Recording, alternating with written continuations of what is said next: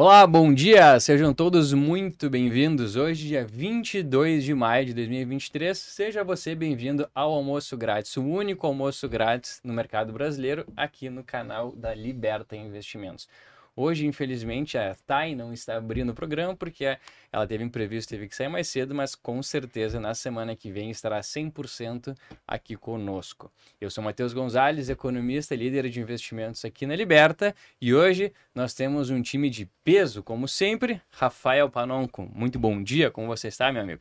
Olá, pessoal, muito bom dia. Mais um almoço grátis. Temos um time de peso porque o pessoal está muito gordinho É, acima do pessoal, peso é. ou porque o conteúdo está interessante? As duas coisas, vamos dizer assim. né? Tirando o nosso mestre Stormer aqui, né? Magrinho como sempre, fitness. Bom dia, Stormer. Como você está? Bom dia, pessoal. Sejam todos muito bem-vindos. Agradecemos a presença de todos. Convidem os amigos de vocês. Acho que vai ser uma conversa bem legal e eu acho que o time aqui realmente é de peso, não pelo excesso de peso ah, em quilogramas, mas sim por conhecimento. Eu, eu não tenho nem roupa para estar conversando com essas três pessoas que estão aqui comigo. Estou olhando assim, caraca, o que, que eu vou falar aqui? Eu tenho que me cuidar.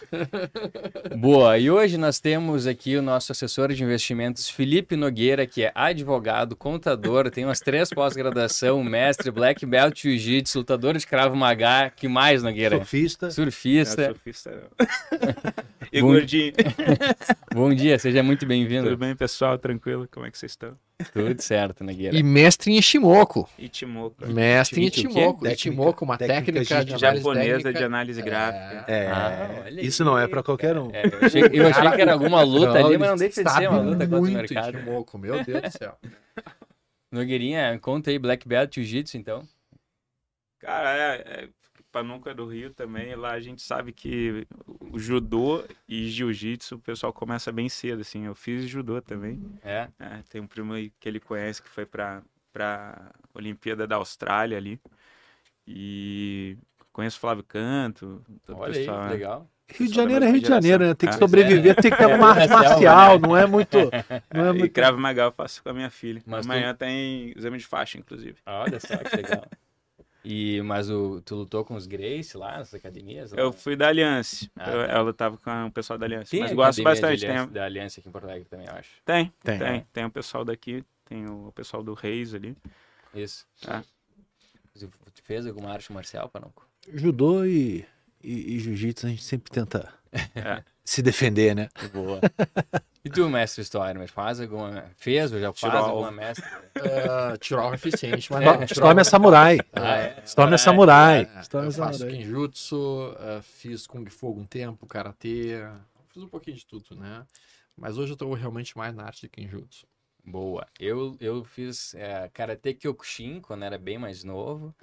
E aí depois eu migrei, migrei pro boxe, fiz alguns anos de boxe. E depois comecei a trabalhar e ficava ruim chegar no trabalho com... Com a cara, Com a cara, arregaçada, né? E aí eu parei. de- Já que a gente está nesse assunto, a pergunta é: vocês acham que aprender uma arte marcial pode ajudar a criar uma disciplina ah, ou criar até mesmo uma mentalidade adequada para investimento, seja trader ou qualquer outra coisa? Eu acho que fundamental, assim, é, para ter uma ideia, né? Quando eu lutava boxe, eu lutava para competir e tal, vários amigos meus competiam. E a gente tinha, a gente fazia um negócio que era chess box. É que a gente lutava um round de boxe, depois lutava no intervalo, lutava não, jogava, Jogava xadrez, xadrez. no intervalo. Ah, legal. né? Porque justamente o boxe não é uma pancadaria, é um jogo de estratégias. Exato. Então, se tu tá disposto a ir com 120% no primeiro round, tu vai, tu, tu pode ser surpreendido, pode não antecipar algum movimento do teu adversário e toda aquela tua energia, toda aquela Sim. explosão foi desperdiçada. Então, acho que guarda uma proporção ou uma semelhança muito grande com a estratégia de investimentos que a gente adota, né? Sim. Às vezes a gente quer bater o nosso objetivo no primeiro dia, né, do mês, vai com uma alavancagem desnecessária e, enfim, né? Especialmente no boxe, né? Tu não pode tentar derrubar o oponente com um único soco, né? Geralmente, no não. primeiro soco que tu dá no cara, tu vai querer derrubar o cara. Não é, não é dessa maneira. E acho que isso é. um paralelo bastante legal com investimentos. A gente não vai ficar rico com o primeiro investimento que a gente fizer, mas sim com uma sequência de coisas Evolução. sendo bem feitas e uma evolução sendo bem, bem atalhada. Eu acho que as pessoas falam um pouco sobre isso, mas a gente pode sim puxar vários paralelos da nossa vida real, da no- das coisas que a gente faz na nossa vida para a forma de investir mais adequada. Concordo. Eu acho que o, a, a luta, né, o o próprio esporte, ele, ele é uma, uma evolução. Ele te traz a disciplina. Eu, durante mu- muito tempo, na minha infância, comecei a fazer judô muito, muito criancinha. E, e- e eu percebo que trouxe uma responsabilidade, né? A arte marcial, ela te traz uma responsabilidade. Se Exato. você começa como jovem, como adolescente, e essa responsabilidade, essa disciplina, você pratica para tudo da sua vida, praticamente. Você vê as competições, né? Eu sempre competia, tinha muito aquela coisa da competição, né? Respeitar o próximo. Então, é, eu, eu vejo que é um outro mundo que, quando você vai para outras É esferas, não é bem assim. É? Eu acho que essas artes mar- marciais orientais, elas trazem muito essa cultura do respeito, assim, exato. né? De, de respeitar a hierarquia também entre as faixas. também, porque a gente tem que É. ser muito humilde quando a gente pensa em investir no mercado, né? Se Sim. o cara é arrogante ou prepotente, ele acaba se destruindo rapidamente Com no certeza. mercado. né? Então, a humildade é uma característica muito importante dessas. O mercado pune esse O tipo de mercado- coisa. mercado né? pune Esse isso. tipo de arrogância o mercado pune. É, o cara que é mestre, o dono da razão, por exemplo, né? tá sempre O certo, mercado não é muito maior que a aceita gente. errar, não é. aceita errar. Tem né? um, um ponto interessante na luta, eu me lembrei muito do judô, assim. Tem- geralmente em competições no jiu-jitsu, por exemplo, tem um absoluto.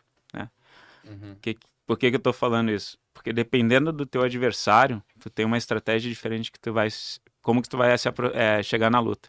Se a pessoa é muito maior do que você, por exemplo, tu tem que trazer a guarda para baixo, a pegada, tu vai né, abaixar teu Sim. corpo e, e vai dificultar que ele veja, por exemplo, teu movimento de pernas. Sim.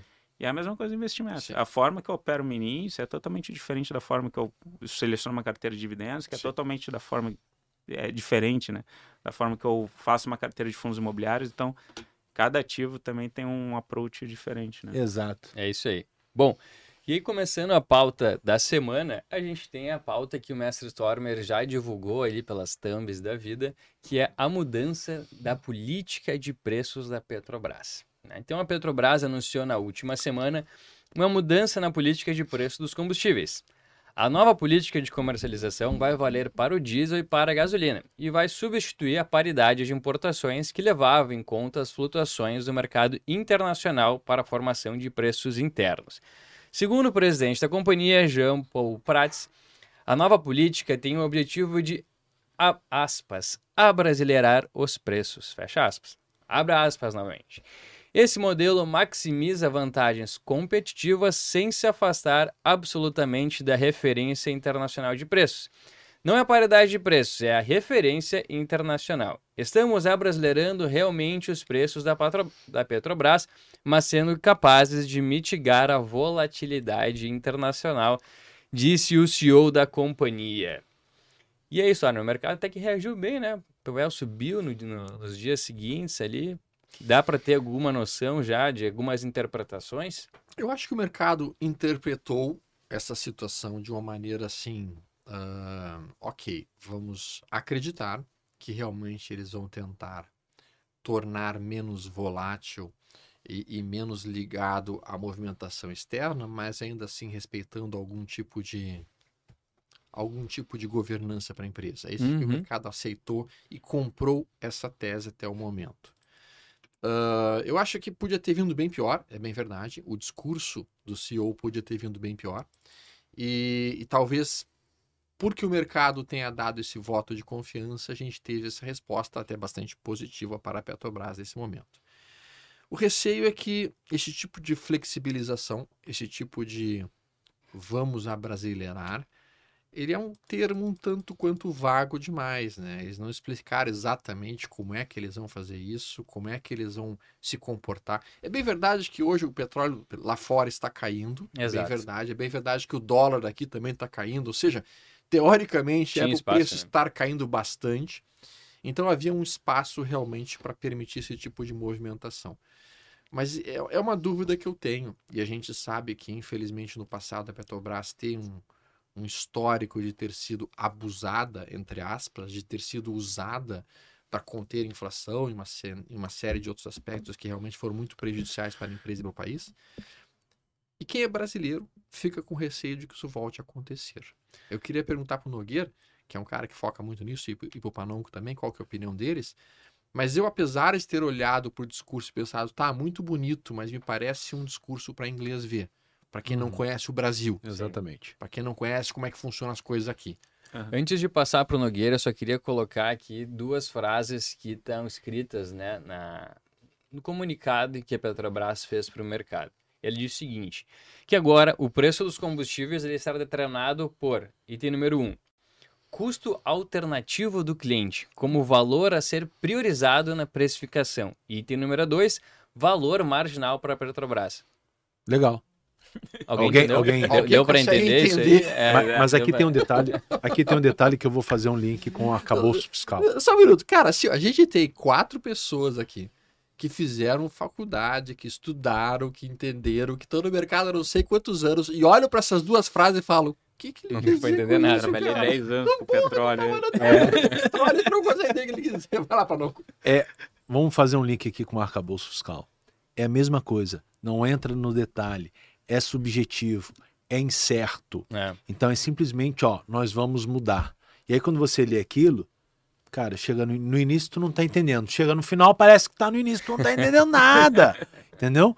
Mas quando você olha para a conjuntura de todo o cenário, o que, que você tem? No passado, isso já foi né, motivo num grande rombo na Petrobras. Quando Sim. você tinha essa diferença do que, que era o preço aqui do que, que era o preço internacional. Para quem está em casa e talvez não, não, não, não, não esteja lembrando ou não entenda, a, a- o nosso país não é, sub- não é autossuficiente em combustível. Então a Petrobras ela é uma exploradora de petróleo. Então o petróleo ele vai para fora e a Petrobras importa combustível. E o petróleo, todo mundo sabe, ele segue o preço do barril internacional. Então, quando a gente está falando que a Petrobras vai deixar de seguir a política de preços que está atrelada ao preço internacional, significa simplesmente que ela vai vender né, é, num preço que ela, de acordo com o que for criado, que a gente não sabe o que que é no detalhe ainda, o que ela acha justo. Isso no passado gerou uma grande dívida, um grande rombo somado com a corrupção da empresa. Né? E aí, quando eu olho para frente, o governo, o Lula já deixou claro que a Petrobras precisa sim ter um papel social. Pois é. Esse é o problema. Nada contra o majoritário. É o, é, o- é, é o, é, o, é o governo, é o Estado, mas eu, como minoritário, não quero estar nesse barco.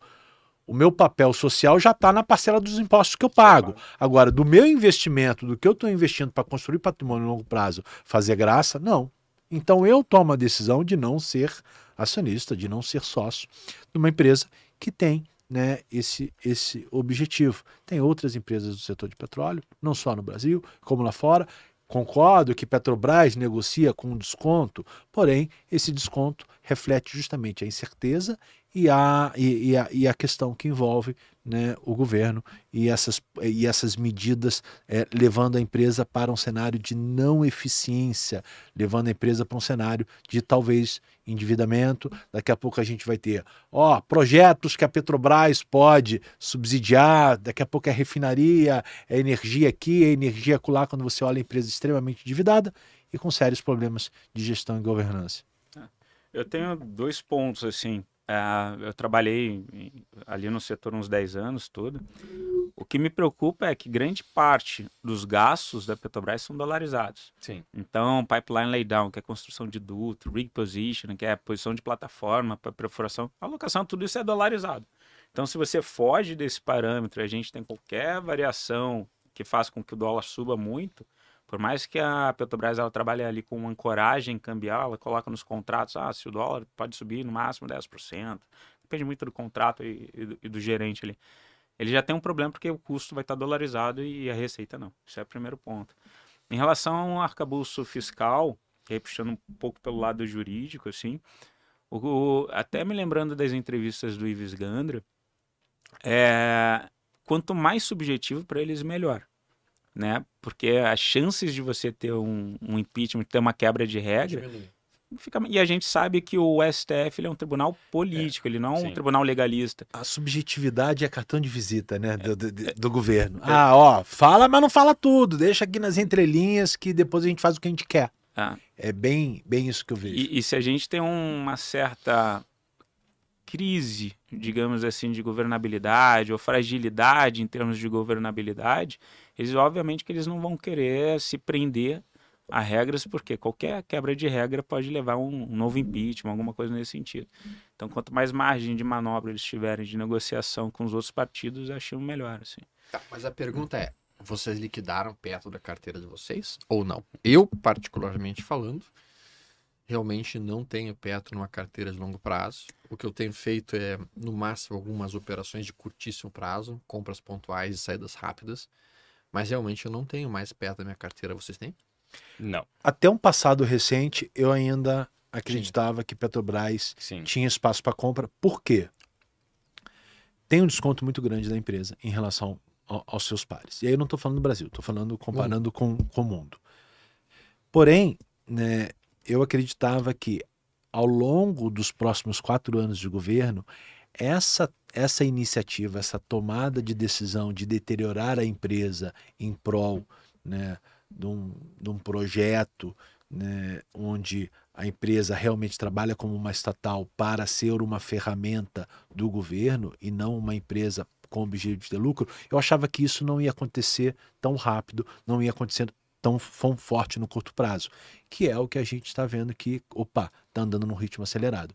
Esse, essa questão da política de preço, ele mexe diretamente na margem da empresa, mexe diretamente no lucro.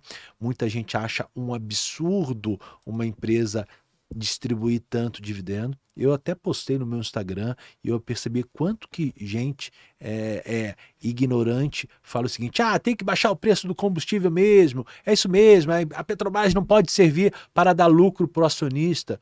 Você só se esquece que o maior acionista é o Estado. É o O dividendo é para o Estado. E esse governo ele trouxe a reoneração do imposto combustível. Então essa pessoa não sabe o que está falando. Sim. Porque o governo aumentou o imposto combustível e agora vai querer diminuir né, o, o combustível usando a margem da empresa.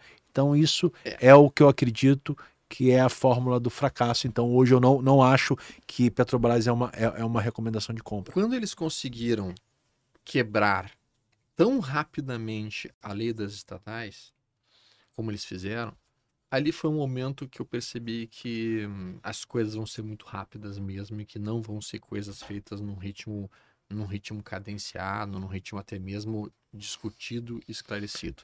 Então ali eu comecei a zerar minhas posições das estatais de fato. Uh, recentemente eles estavam querendo rever a questão do marco do saneamento. Sim, não passou. Felizmente, não Felizmente. passou e a gente viu realmente as coisas voltarem ao movimento mais adequado para o saneamento desse país. Uh, eles estão tentando agora rever a estatização da Eletrobras.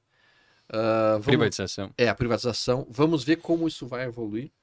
Mas o fato é que o cenário é. E só acrescentando ainda com relação à Petrobras, né? Entre 2014 e 2016, a Petrobras foi considerada, foi considerada não, foi efetivamente a empresa mais endividada do mundo, né? E aí, logo em seguida, em 2000, ainda no final de 2016, já início de, de 2017, Anos Dilma. anos Dilma, exatamente. É, assumiu então Pedro Parente, na realidade, né, a gente teve impeachment, né, o Michel Temer assumiu o governo, do, a presidência do país, foi trocada a Graça Foster, se não me engano, que era presidente da Petrobras, pelo Pedro Parente, e aí então se iniciou a política de, de paridade internacional de preços. Junto com a política de- internacional de preços, se assinou ah, um compromisso de desestatização de várias partes né, de, da subestrutura, os subsetores ali dentro da cadeia de petróleo. Dentre elas, a principal era o refino. Né?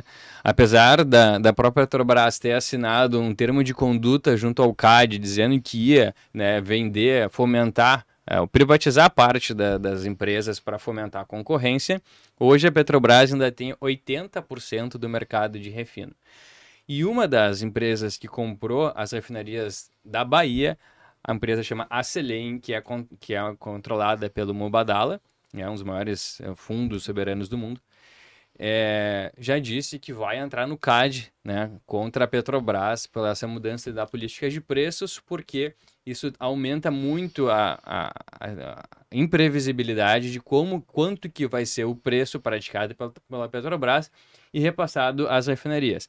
Porque no momento, como o Sara mencionou, a gente tinha um espaço para reduzir o preço do combustível, porque o dólar baixou e o preço internacional baixou. Agora, se esse preço subir, tanto do dólar quanto do internacional, a Petrobras vai reajustar o preço para passar para as refinarias. E se não reajustar, as refinarias vão, vão começar a trabalhar com prejuízo para vender externo ou elas vão ter autorização do governo para exportar. Né? Hoje se tem, mas quem, quem não duvida de que não pode vir uma, uma proibição da exportação de combustível? Né? E aí ela vai exportar combustível, sendo que a gente é deficitário na, no consumo no refino. De, no, no refino, né? Sim. A gente, a gente importa cerca de 20% daquilo combustíveis que nós consumimos porque a gente não consegue refinar tudo. E aí a solução, se, se ela, né, obviamente, trabalhar no prejuízo ela não vai. Vender para o exterior é uma possibilidade que hoje existe, mas, né, porventura poderia não existir mais. A alternativa seria devolver a refinaria para a Petrobras. Então a Petrobras voltaria novamente a ter é, ser dona da cadeia inteira. E aí vai na linha que tu mencionou, Panonco, de que a empresa vai voltar a assumir outras formas, outras atividades dentro da sua, da sua, das, enfim, né, do seu business o que pode levar ela a, ter um capex muito elevado, aumentando o endividamento, e aí a gente já viu esse cenário acontecendo. Né? Esse ponto que tu mencionastes, uh, Matheus, ele é importante que o pessoal de casa entenda. Porque o que acaba acontecendo é, nós temos um governo hoje que começa a dizer que ao invés de exportar comida, teria que deixar toda a comida aqui, porque está faltando comida aqui. Nós já ouvimos isso do próprio presidente. Então a possibilidade deles chegarem para uma refinaria e dizer o seguinte, olha aqui, meu amigo, tu não pode exportar o produto para fora, mesmo que tu faça mais dinheiro mandando para fora do que vendendo aqui, porque tu tem que deixar o, o, o produto aqui. Sim. Ela é algo que, assim, nós teríamos que ter medo em relação a essa possibilidade, já que o governo tem esse pensamento, é, que é um pensamento exato. não pró-mercado, é um pensamento muito uh, digamos assim, uh, limitado na concepção de que não é assim que funciona dentro de uma economia com livre abertura. Então, sim, as refinarias estão sob risco nesse momento e automaticamente pode haver um grande retrocesso uh, em toda a composição da nossa cadeia de combustível no país devido a esse movimento que foi observado. O que muda jogo, na minha visão, é a concorrência. Por que, que nos Estados Unidos o combustível tem um preço atrativo? Ele não, não é caro para o bolso do americano. Porque lá não tem uma Petrobras, né? Lá tem várias empresas que exploram o setor e tem a concorrência. No Brasil você não tem isso. Provavelmente vai vir alguém falar: ah, não, mas o monopólio caiu não sei quanto tempo atrás, tal, tal. Caiu na teoria, mas na prática você tem o governo, né, que ele é o regulador das regras em relação à, à exploração de petróleo e combustível, e ele é o, é o maior acionista da empresa que faz a exploração como aconteceu no passado. O governo subsidiava o preço do combustível, provocando um rombo na Petrobras. Imagina se tivesse concorrência. O concorrente não ia conseguir equiparar o preço, ia ser mais caro, o concorrente quebraria. Então o governo ele toma conta do preço do business de exploração de petróleo no Brasil. E isso é extremamente prejudicial. Se a gente tivesse aí no mínimo meia dúzia de empresas é, é, no, no, business de exploração de petróleo, de combustível, provavelmente esse preço não seria o preço que está é, é, atualmente na bomba. Exato. Seria um preço mais, mais atrativo, um preço mais barato. Mas isso não acontece. E aí cairia por terra aquele slogan, né? Ah, o petróleo é nosso. Cara, nosso de quem? Dos políticos? De quem está no poder? Porque da população não é. A população não se beneficia de um, de um, de um petróleo é nosso. Entendeu? Eu nunca consegui um desconto chegando no posto de gasolina da, da Ipiranga assim, ó, ah, bota, enche o tanque aí, ó, sou brasileiro, petróleo é nosso. Eu nunca levei desconto para isso, acho que ninguém aqui teve para isso, sem dúvida alguma. Pessoal de casa, não se esqueçam. Se vocês quiserem colocar alguma pergunta, coloque aí que a gente responde aqui no grupo. Que a gente está numa conversa entre amigos aqui. Então a ideia realmente é a gente participar como se fosse uma mesa de bar, só falta uma cervejinha aqui pra gente trocar uma ideia. É, dependendo do horário, a gente é. até podia colocar. Vamos fazer, mais vamos fazer um happy hour grátis, Eu em vez de almoço grátis. Happy hour é hoje às 19 horas. Tem uma live comigo e com Olha o Thiago Bizzi. Isso mesmo. Essa vai ser forte. Isso mesmo. Então não percam, Cerveja pessoal. Hoje às 19 horas tem uma live comigo e com o Bizzi. Vamos falar muito de, de técnicas de trading, de investimento na bolsa. Boa. Bom, então eu acho que um outro ponto que seria bem interessante da gente debater aqui é do nosso presidente no G7. Né? Ele foi então para Hiroshima, né, fazer o, conversar com os presidentes das principais economias do mundo e que foi fazia bastante tempo aí que o Brasil não participava deste encontro.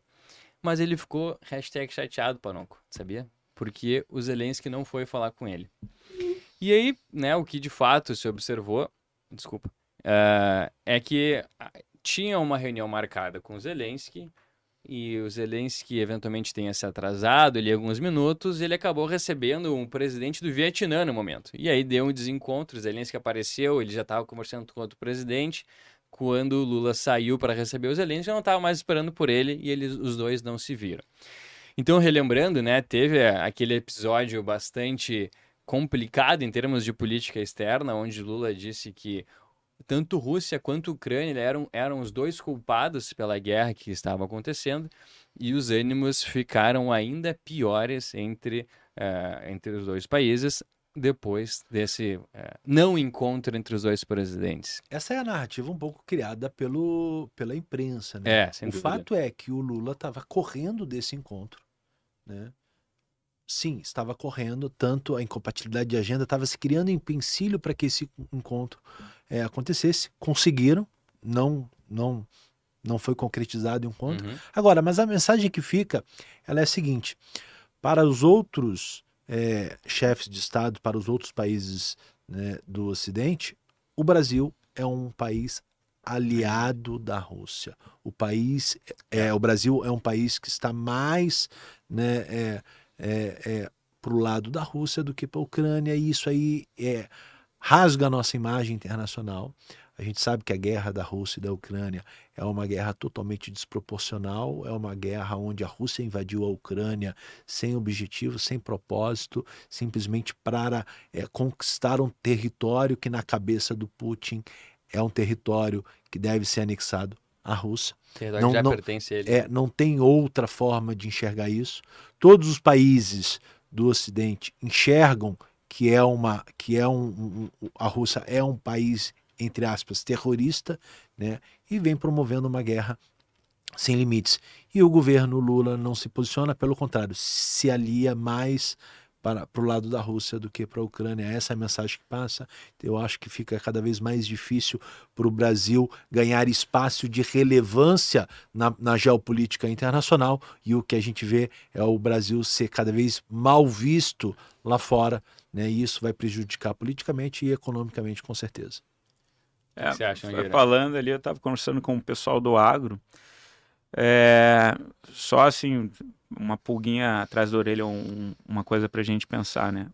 A gente está vendo cada vez mais a China expandir a sua área de influência. A gente vê que a África, por exemplo, está sob influência né, bem consolidada dos chineses. Inclusive, se a gente olha na Etiópia, né, a China fez um acordo com o país que eles estão construindo a maior hidrelétrica do mundo e de quebra eles conseguiram uma concessão de terra, que são vários estádios de futebol assim para agricultura e em troca eles constroem a maior hidrelétrica do mundo, mas também a linha férrea que faz toda a escoação de escoamento da produção, né? E um ponto que o pessoal do agro está falando também é o seguinte: eh, a Ucrânia, a relevância da Ucrânia é que com as mudanças de temperatura, né, eles vão passar a ter, por exemplo, safrinha. É a uhum. mesma coisa que está acontecendo com o Canadá.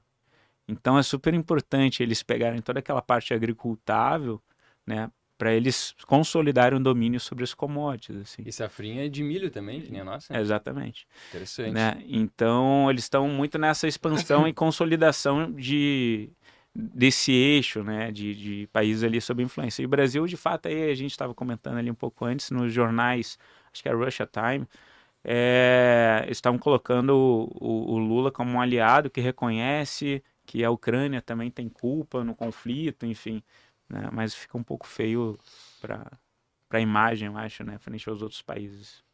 Sim. Stormer, tu acha que é, o português de Portugal é muito diferente do nosso? Não? o Lula parece não entender algumas perguntas ali é. que foram feitas. Infelizmente, o nosso presidente, ele pecou em alguns pontos de política internacional. Uh, especificamente nessa situação em que ele acusou, inclusive, a própria União Europeia como sendo responsável, entre aspas, pela guerra e pela, dura, pela duração da guerra na Ucrânia, pelo fato de que a União Europeia está apoiando a Ucrânia. Cara, isso pegou extremamente mal, sem dúvida alguma. Não só Portugal, mas grande parte dos países europeus se sentiram literalmente ofendidos por tamanho absurdo, porque isso é um absurdo, diga-se passagem. Uh, é, é, chega a ser algo parecido com o seguinte: a Rússia foi lá, estuprou a Ucrânia, Uhum. e aí tu pega e diz: é, mas a Ucrânia tem um pouquinho de culpa porque ela usou uma mini saia, né? É quase isso. É isso. É quase nesse nível a De situação. absurdo, né? De Culpa da absurdo. vítima. A culpa é da vítima. Porque ele ela tem terras férteis ali, aquelas terras férteis, que é o que a Rússia quer de fato, Interessa a Rússia. estão a tá mini saiazinha que ela estava usando. Impressionante. E daí o Absurdo. cara inventa uma desculpa de, de Neo, Neo sei lá o quê, dizendo que são. ah, cara, desculpa furada. Absolutamente furada. Ficam falando um monte de coisas. E aí, infelizmente, o Lula entrou nessa, nessa de gaiato.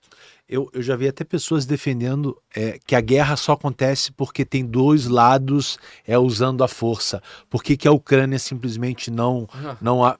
Cara, o objetivo da Rússia é dominar a Ucrânia 100%. Não é anexar um territóriozinho. Eles fizeram isso no passado com a Crimeia. Isso. Tinha aquela região onde havia aquele litígio, aquela disputa há muitos anos.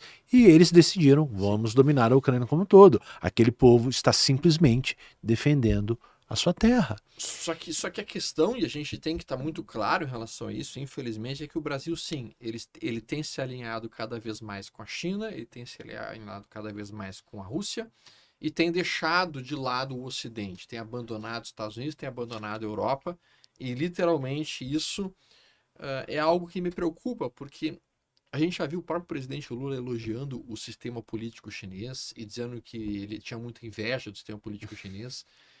Senhores, a China é uma ditadura e automaticamente no momento em que tu elogia um país como a China do ponto de vista político, a gente começa a ter sérios problemas, especialmente quando começa a te alinhar economicamente a eles. Sim. Hoje nós dependemos muito mais da Sim. China do que dos Estados Unidos. Sim. Sim, o Putin ele já tem uma idade avançada. Ele provavelmente não teria uma segunda chance, né? Como esta, ele de fato é um estrategista onde ele olhou que a- olhou para o momento onde a liderança norte-americana era uma liderança fraca, era uma liderança frágil do ponto de vista que ele sabia se ele invadisse a Ucrânia, os Estados Unidos não iam entrar nessa briga.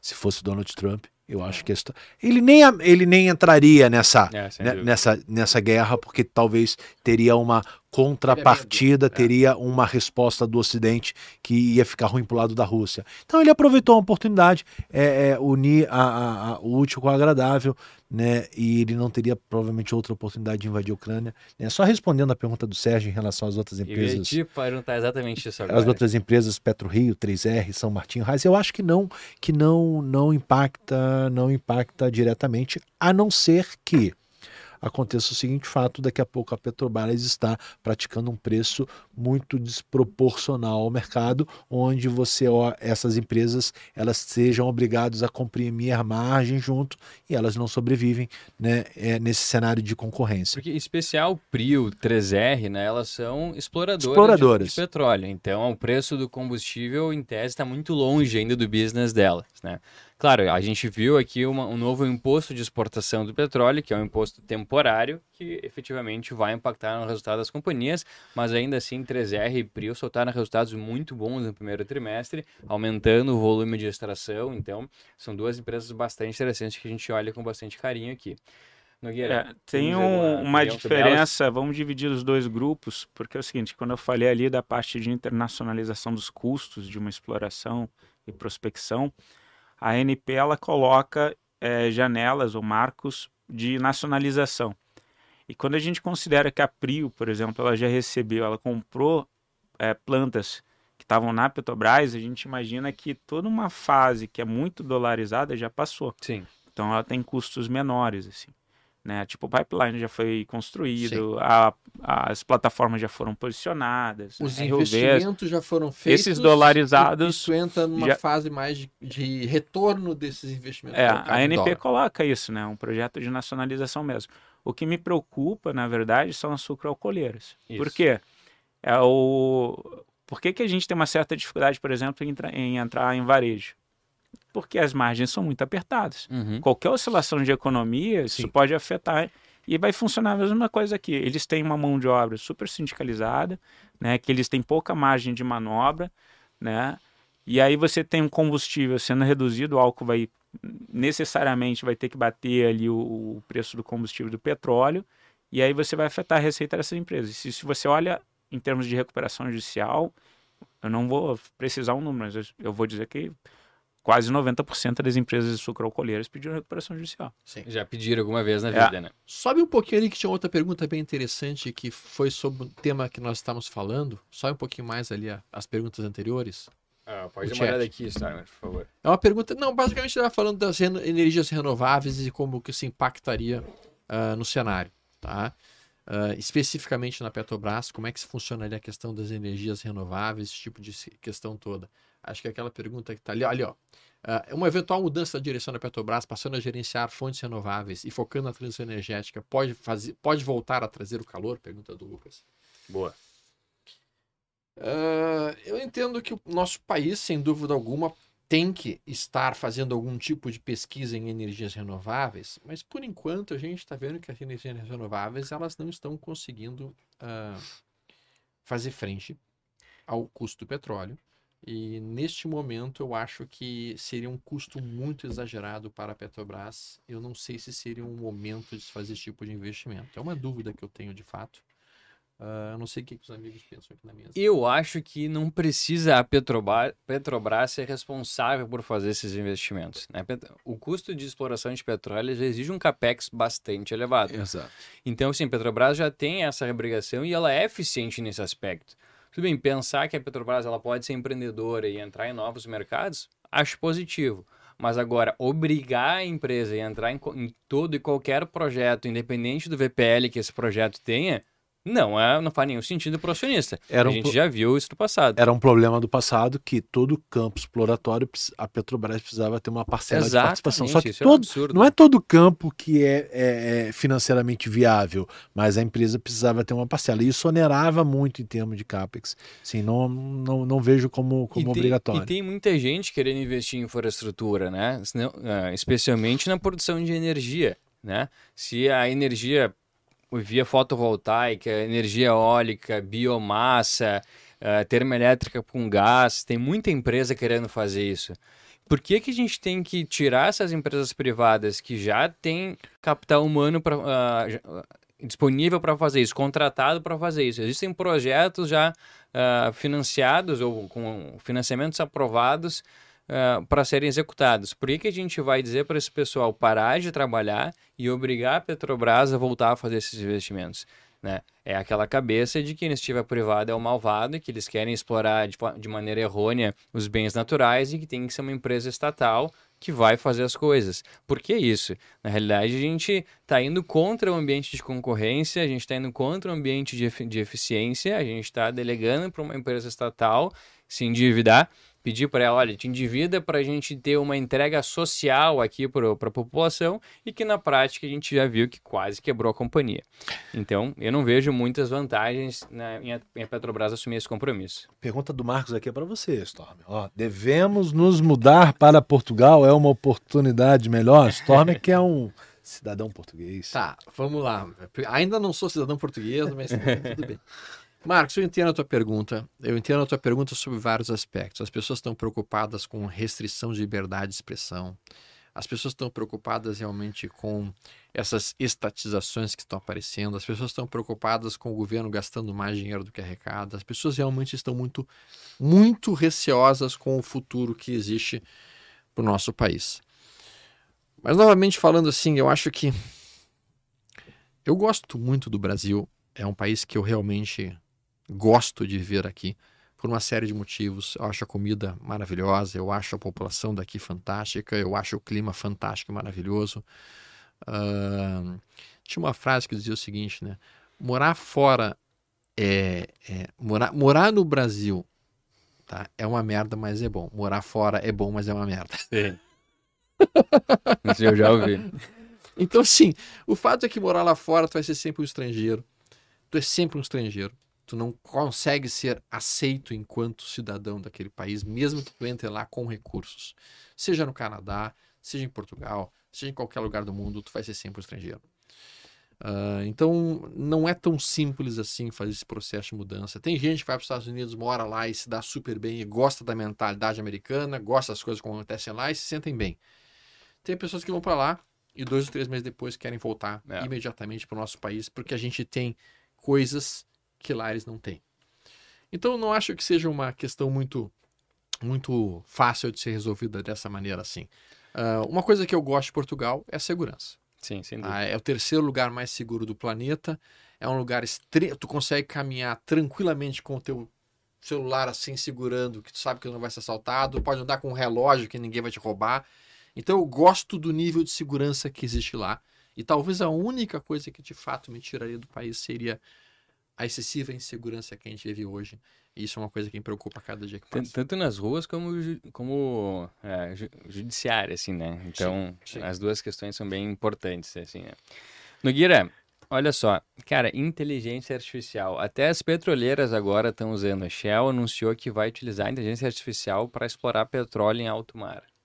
O quanto tu acha que esse fenômeno da inteligência artificial tem capacidade de mudar de fato tudo que a gente conhece como trabalho, mercado de capitais, é, educação, enfim. Deixa aberto o microfone é, para é, te explorar o assunto. Interessante. Não, só voltando aí para mudar, também penso mudar para Israel. Israel é, outro país possível. Assim, é, é, lá os caixas são abertos para a rua, não tem sim. fiscalização para entrar. O... Sobre a inteligência artificial, eu venho utilizando já e me deixa bem entregado. Eu acho que não é perfeito ainda, né? Mas uh, eu faço alguns robôs, a gente conversa muito ali com o Stormer, com, com, o, Ander, com o Janderson, que é um amigo nosso também.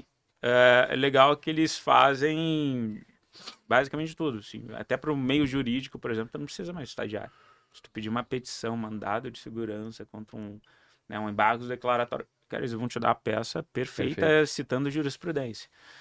Uh, em relação ao mercado de investimentos, a gente vê que tem uma tendência, por exemplo, de robotização das operações. Sim. E é legal porque, cara, se você pedir um código no Python, se você pedir código para o uh, ah, MetaTrader, se tu pedir um código para a Neológica, para o Profit da Neológica, eles vão te dar o robô, eles vão te dar um indicador. Nem sempre funciona perfeito. Você precisa entender ainda um pouquinho de linguagem computacional para poder fazer os ajustes. Mas eu acho que vai ser cada vez mais, assim, e a gente começa a ter um problema, inclusive, de mão de obra, porque algumas coisas, algumas atividades, elas vão ser menos demandadas, né? Então... Deixa, deixa eu complementar isso, que é um ponto importante que tu está mencionando, Nogueira. Tem um estudo dizendo que a produtividade do trabalhador americano é em torno de cinco vezes e meia maior que a produtividade do trabalhador brasileiro. Então ele precisa de 5,5 brasileiros para fazer o que um americano faz em termos de produtividade. Eita! É. É algo brutal. Bastante. Hein? Mas isso é por causa de tecnologia. Isso é por causa de tecnologia, isso é por causa de, uh, digamos assim, de, de educação, cultura, de cultura, cultural, de foco no trabalho, uma série de coisas. Mas o que, que eles estão comentando lá nos Estados Unidos? Que o, as inteligências artificiais vão aumentar a produtividade dos funcionários e das pessoas em 10 a 15 vezes.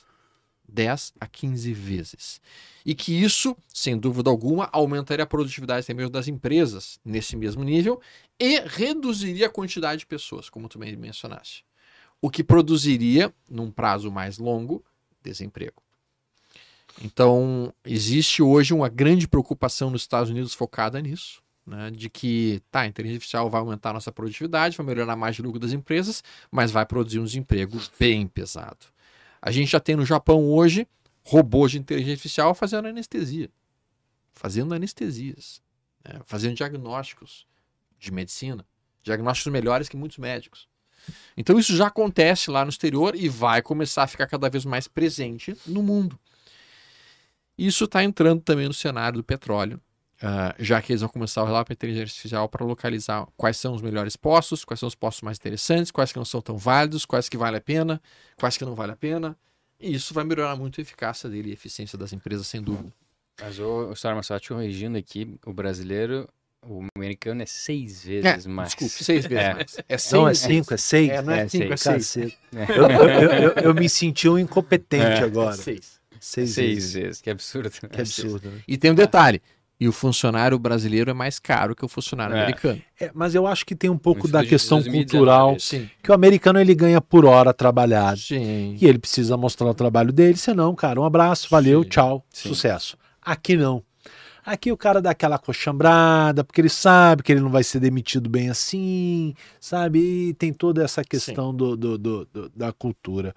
Mas, Sim. assim, voltando para o assunto de inteligência artificial, eu ainda percebo, e aí não sei se eu não, não sei usar corretamente, mas no que tange análise de empresa, ainda tem um lado subjetivo que não é substituível. Quando você, você, claro, você vai fazer análise de uma empresa e você tem os números, né, corroborando para tal cenário, mas tem aquele lado subjetivo de olhar o que, que a empresa faz em termos de futuro, de, de iniciativa, de, de, de projetos, que vai diferenciar aquela empresa em relação aos seus concorrentes. Isso você ainda não consegue Ah. usar uma inteligência artificial para, para tanto. Né? E às vezes você vê um business diferente, uma empresa tendo uma ideia completamente fora do radar, tu fala, cara, isso aqui tem coisa. Private Equity, E- eu concordo muito com a tua, com a tua ah, colocação agora, Panonco, e eu, e eu comparo da seguinte maneira. Digamos que você, Matheus, você, neste momento, pudesse fazer três perguntas para Deus. Se você não souber perguntar, se você não souber fazer perguntas eficientes, Vai, vai não vai adiantar nada. Tu vai perder a É. viagem. Tu vai chegar lá no céu. Deus, olha só, eu queria te perguntar. ahn, tu conhece o Mário? tu conhece o Mário? Porque assim, tu não estaria preparado para fazer as perguntas. Então, cara, a inteligência artificial ela só vai realmente ser eficiente se uma pessoa chegar lá e perguntar as coisas Correta. corretas. Por isso que eu fiz o disclaimer. Não sei se não sou eu que não estou sabendo usar, porque até o momento. Mas eu concordo. Outro dia eu me deparei no Instagram com um curso. A pessoa falava. Falava o seguinte: o, o chat lá, o GPT-4, você tem que saber usar, Usar. saber fazer as perguntas. Ah. Como você faz ali o, o- o- o- o- o- a estrutura para que ele te dê a melhor resposta. Eu falei, Sim. cara, o nego já criou um curso Sim.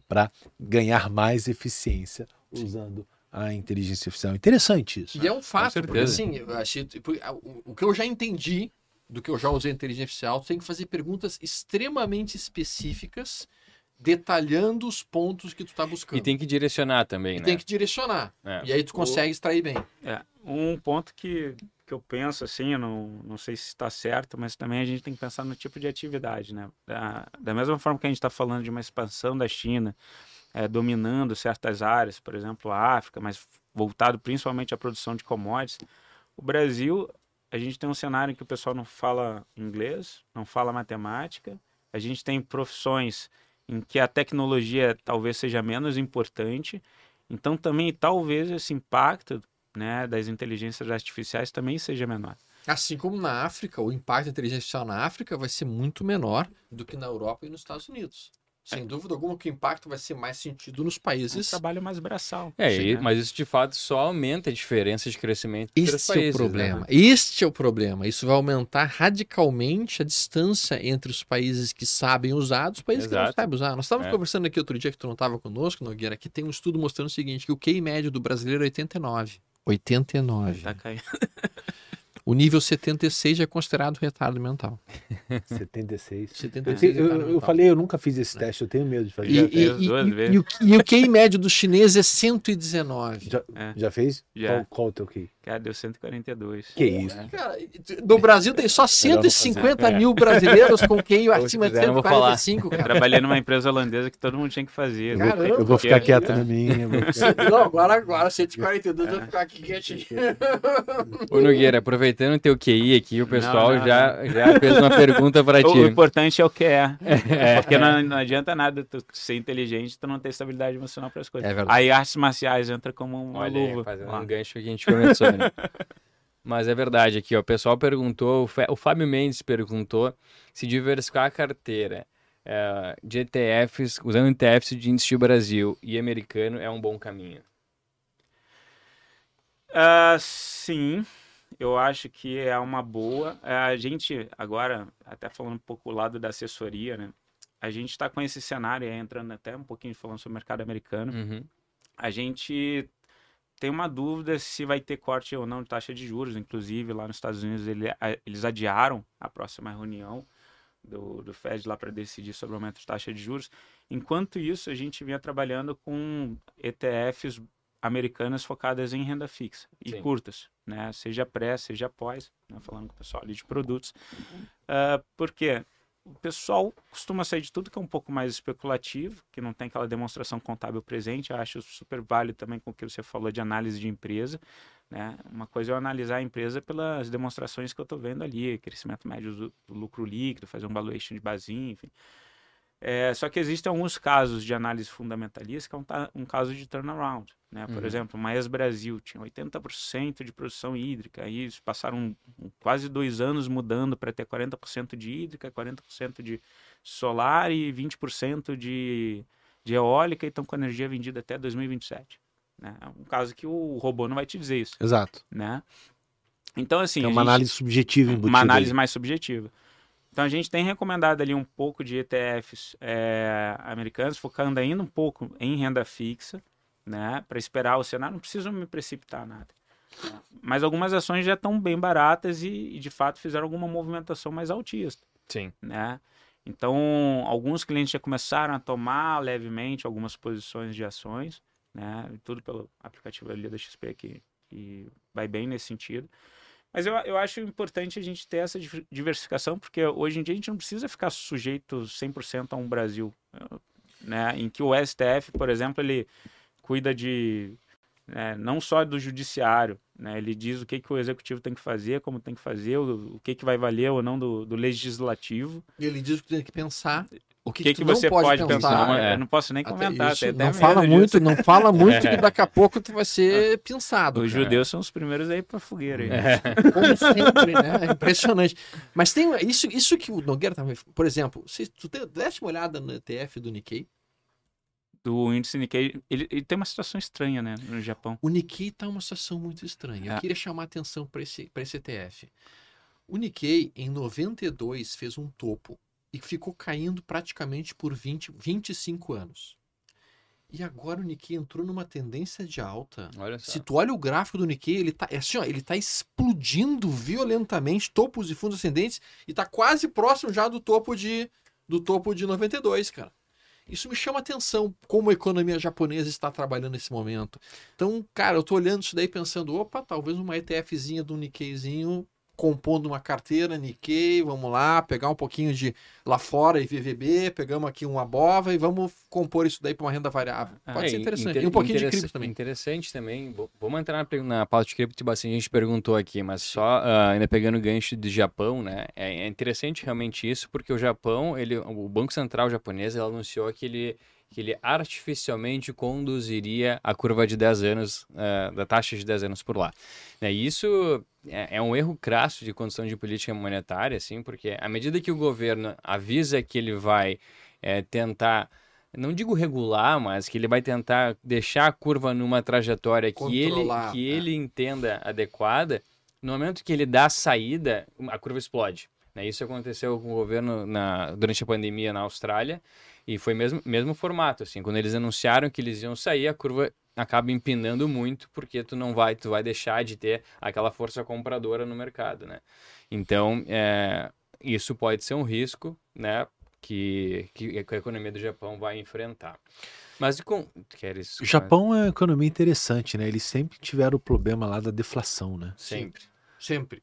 Sim. Cara, e a gente aqui sempre ao contrário, o problema da inflação. Mas o Japão é uma economia muito interessante. Não é um povo. aumentando os juros, E eles assim, não é um negativo. povo consumidor a full, igual a gente vê em outros países. Totalmente pelo contrário. Esse Consomem é- o necessário. Gente, isso que o Panongo está dizendo é muito importante, porque a cultura japonesa é uma cultura de não consumo e quem cuida da finança na família japonesa, sabe quem é?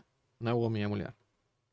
Lá são as mulheres quem cuidam da, da situação financeira da família. Uhum. Então não é o marido. O marido só entrega o salário para a mulher e é a mulher que define tudo. E lá as mulheres são extremamente conservadoras. Elas guardam dinheiro, elas mantêm uma prudência brutal.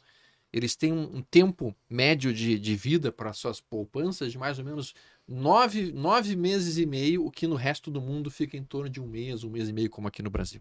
É algo, é algo muito estranho, é muito diferente. O Panão tocou num ponto muito interessante. E as criptomoedas, Stormer? O que, que tu acha desse cenário agora? Cara, criptomoedas, basicamente, ah, as criptomoedas eu entendo, no, em dezembro, final do ano, eu estava dizendo que para mim eram os melhores investimentos do ano, porque minha perspectiva era realmente dos Estados Unidos reduzindo os seus juros, pelo menos estabilizando os seus juros na faixa de 5 a 5,25. Tá, vamos Uhum. tocar 5,5, numa- não muito mais do que isso. E no momento que isso acontecesse, as criptos iriam puxar. Foi o que a gente viu, a gente está com o BTC com 70% de valorização nesse ano até o momento. Eu acho que tem espaço, está em tendência de alta, está em topos e fundos ascendentes, a tendência é de alta para o BTC e para Ethereum. O objetivo seria, no prazo de um ano, um ano e meio, retomar o topo lá, o topo histórico. Isso porque a gente tem um halving acontecendo meados do ano que vem. Sim. E usualmente no ano anterior ao halving a gente tem uma valorização importante do BTC. E, e a gente tem a própria Ethereum agora fazendo a versão nova e já funcionando super bem na versão nova. Então tudo isso está trazendo força para esses dois carros-chefes do mundo de criptos, BTC e Ethereum. A gente não está vendo, a gente não tá vendo ainda muita liquidez. Não entrou muito dinheiro ainda. E é uma coisa engraçada. Se tu olha o S&P 500, o volume do S&P 500 está super baixo. Tu olha o volume da Nasdaq, o volume está super baixo. Se tu olha o volume de criptos, está super baixo. Então a pergunta é, para onde é que está indo o dinheiro? Isso é um bom ponto, né? isso é um perigo grande, né? Aconteceu mesmo, mesmo com a Ibovespa agora há pouco, sim, né? sim, Isso mostra que os investidores eles estão muito leves, eles estão líquidos. sim. Então, quando entra, ele eh, tem aquela chance da, dar aquele spike. Isso. Então, assim, o volume está extremamente baixo no S&P 500, na Nasdaq, o volume está extremamente baixo em criptos, o volume está extremamente baixo aqui na Bolsa. Então, para onde que está indo o dinheiro? Eu conversei com alguns investidores estrangeiros, os caras estão dizendo o seguinte, que lá eles estão operando muito calls com um dia de exercício. Um dia. Um dia. Bem, Que isso? Europeias, assim, americanas. É quase uma aposta. É pô. quase uma aposta. É uma aposta. Virou um cassino. Virou um cassino. Daqui pra amanhã. Tipo assim, Exército é pra vira amanhã, pó. É pra amanhã, é pra amanhã. Exército vira pó, exército vira pó, exército vira pó. Inclusive vai ter mudança, né? Sim. E opções aqui no Brasil Sim. também, para semanal. E- Então, cara, é muito interessante isso. Pra onde é que esse dinheiro tá indo? Não é pro ouro. O ouro tem. O ouro tá entrando dinheiro? Sim, tá entrando dinheiro no ouro. Mas não é a quantidade de dinheiro que tá líquido em caixa nesse momento no mundo. Tem muito hedge fund que tá absolutamente em cash, É. esperando. E movimento. notícia da Bloomberg até de manhã dizendo que os depósitos bancários nos Estados Unidos eles registraram o menor nível, o nível mais baixo desde 2021. Né, mostrou o relatório ali do Federal Reserve. Os depósitos em grandes bancos recuaram para 21,6 bilhões. Tu acha que a crise dos bancos acabou, Nogueira? Americanos? Tu acha que acabou? Não, não acho, mas eu acho que tá bem isolada, com casos, um ali, outro ali. Não acho que vai é, levar para um caso sistêmico e provocar uma, um- uma recessão por causa disso. Eu acho que longe, longe disso. Tá, Tá então tu acredita no soft landing.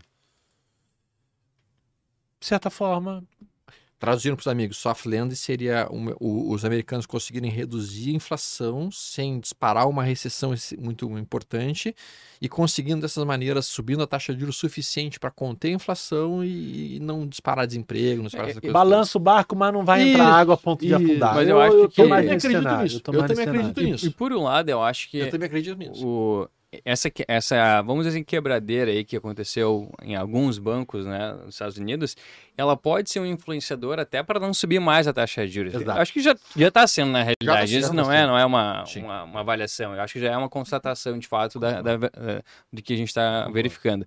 Então, acho que pode ser positivo para a gente não ver outros episódios, porque se a taxa de juros continuasse subindo, sim, a gente teria mais problemas.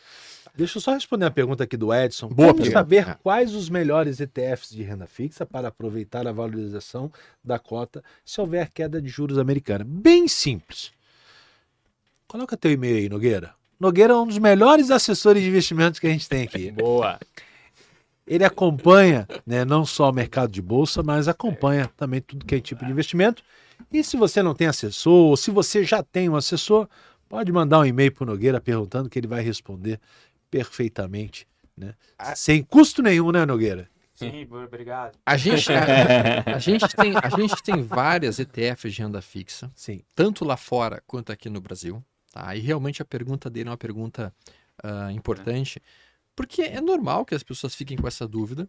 E, e- e é muito difícil que a gente consiga realmente passar toda a expertise necessária para saber identificar quais são os melhores. Por isso que eu acho que o, o Nogueira vai poder conversar tranquilamente e responder essas dú- dúvidas e preocupações. Aqui no Brasil tem várias que estão começando e que estão muito atraentes, inclusive operadas em bolsa. Foi. IRFM 11, ah, o IMAB 11, a gente tem várias entrando aí que estão atraentes, mas a gente tem que saber escolher. E aí, escolher realmente vai- vale a pena fazer um penso em cima disso. né? Boa. Panonco, uma hora estamos chegando ao final do programa e eu queria que tu fizesse as tuas considerações finais aí para o nosso público e já te despedisse de todos. Acho que não tem muito consideração final. Aproveitando o gancho aqui, agradecer a, a- presença do Nogueira. Nogueira, nosso assessor de investimento. Quem tiver dúvidas, ou quem ainda não tem investidor, ou quem, ti- ou quem ainda não tem assessor, ou quem tiver uma curiosidade, pode mandar aí um e-mail para o Nogueira, ele vai, vai responder. É um prazer, não é não, Nogueira? Foi, foi um prazer tê-lo aqui. Obrigado, pessoal. O Felipe ali do e-mail é com I, tá? F-I-L-I-P-E. É, tem alguns clientes meus assistindo, o Fábio Mendes ali é cliente. Boa. Abraço, Fabinho. Beijo na Bia aí. Stormer, mais um programa se encerrando e semana que vem tem mais. Pessoal, sempre um prazer estar aqui com vocês. A nossa ideia realmente é fazer uma conversa bem descontraída que permita aumentar a quantidade de conhecimento de vocês dos mais diversos tipos de formas de investir que existem, não apenas Brasil, como também mundo. Hoje em dia, graças a Deus, graças a Deus, está muito mais fácil investir lá fora, está muito mais fácil realmente ter veículos que nos protejam e que nos, nos coloquem participando da economia mundial. Antigamente a gente não tinha isso.